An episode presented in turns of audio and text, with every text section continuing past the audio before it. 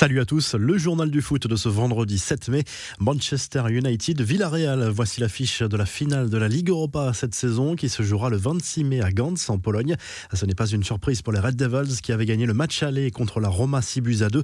Et malgré sa défaite à Rome jeudi soir 3 buts à 2, le club mancunien disputera bien la finale dans un peu moins de 3 semaines. Cavani a marqué un doublé en Italie. Dans l'autre demi-finale, Villarreal a tenu sur la pelouse d'Arsenal, score final à 0-0 qui suffit au bonheur du club espagnol après sa victoire 2-1 au match aller. Les infos et rumeurs du mercato, c'est une énorme surprise. Florian Thauvin pourrait poursuivre sa carrière au Mexique. Le milieu offensif de l'OM est d'accord pour rejoindre les Tigres de Monterrey pour un contrat de 5 ans selon plusieurs médias mexicains.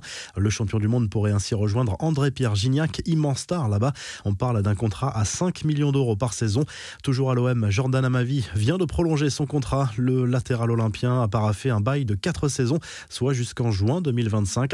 Jadon Sancho, lui, à la cote pour un départ cet été. D'après Sky, quatre clubs seraient intéressés par l'ailier anglais du Borussia Dortmund. Et parmi les candidats pour l'accueillir, Manchester United serait en pôle. Le club allemand réclame 92 millions d'euros pour ce transfert. D'après Le Mondo Deportivo, cette fois, le Barça aurait coché trois noms pour renforcer son milieu de terrain cet été et remplacer Sergio Busquets à moyen terme. Le René Eduardo Camavinga serait l'un des profils retenus. Manuel Locatelli de Sassuolo et Mikel Merino de la Real Sociedad sont également ciblés. Enfin, l'avenir de Mikel Arteta sur le banc d'Arsenal est loin d'être garanti. L'élimination d'Arsenal en demi-finale de la Ligue Europa met un peu plus de pression sur les épaules du manager des Gunners. L'Espagnol pourrait faire les frais d'une saison très compliquée. Les infos en bref, Neymar est sorti du silence deux jours après l'élimination du PSG en Ligue des Champions. C'est un sentiment difficile à retranscrire. Je suis toujours très triste de la défaite, mais fier de la prestation de toute l'équipe. Nous avons donné le meilleur de nous-mêmes. Malheureusement, ça n'était pas suffisant, mais c'est à prendre pour progresser, a écrit le Brésilien sur Instagram. Une pluie d'hommage après la disparition de Christophe Revaux, gardien emblématique du Havre, décédé à l'âge de 49 ans. L'ex-gardien professionnel français était passé aussi par le PSG, Rennes et Toulouse. En Angleterre, le Sun dévoile le classement des incroyables demeures des footballeurs et anciens footballeurs.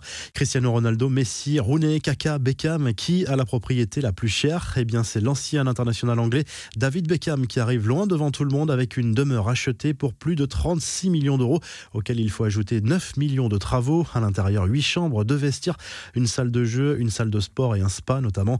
La propriété de Wayne Rooney est estimée à 23 millions d'euros. Suivent ensuite Kaka, Ronaldo et Messi avec des villas de folie également, plus contemporaines.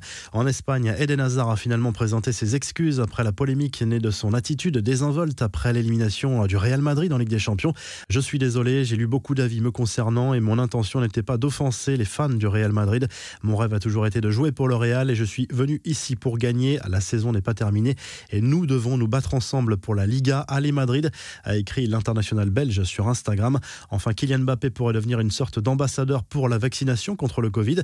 Alain Fischer, le président du conseil d'orientation de la stratégie vaccinale et monsieur vaccin du gouvernement, pense à la star du PSG et des Bleus pour inciter les plus jeunes à se faire vacciner. La revue de presse, le journal L'équipe se penche sur le derby du Nord entre Lens et Lille ce vendredi soir à Bollard. Coup d'envoi à 21h sur Canal+. Une petite pression, titre le quotidien sportif.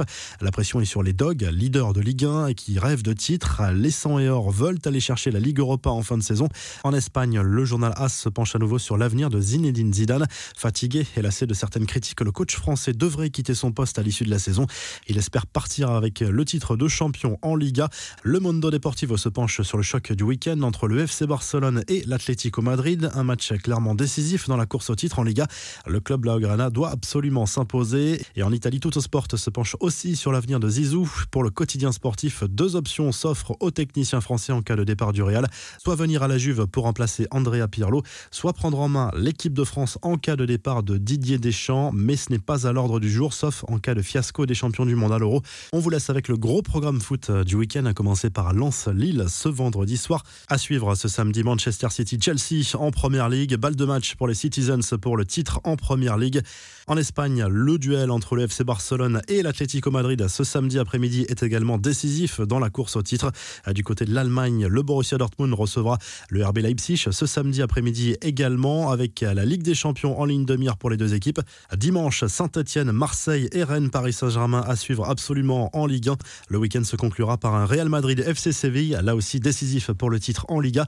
Si le journal du foot vous a plu, n'hésitez pas à liker la vidéo et à vous abonner. Et à très vite pour un nouveau journal du foot.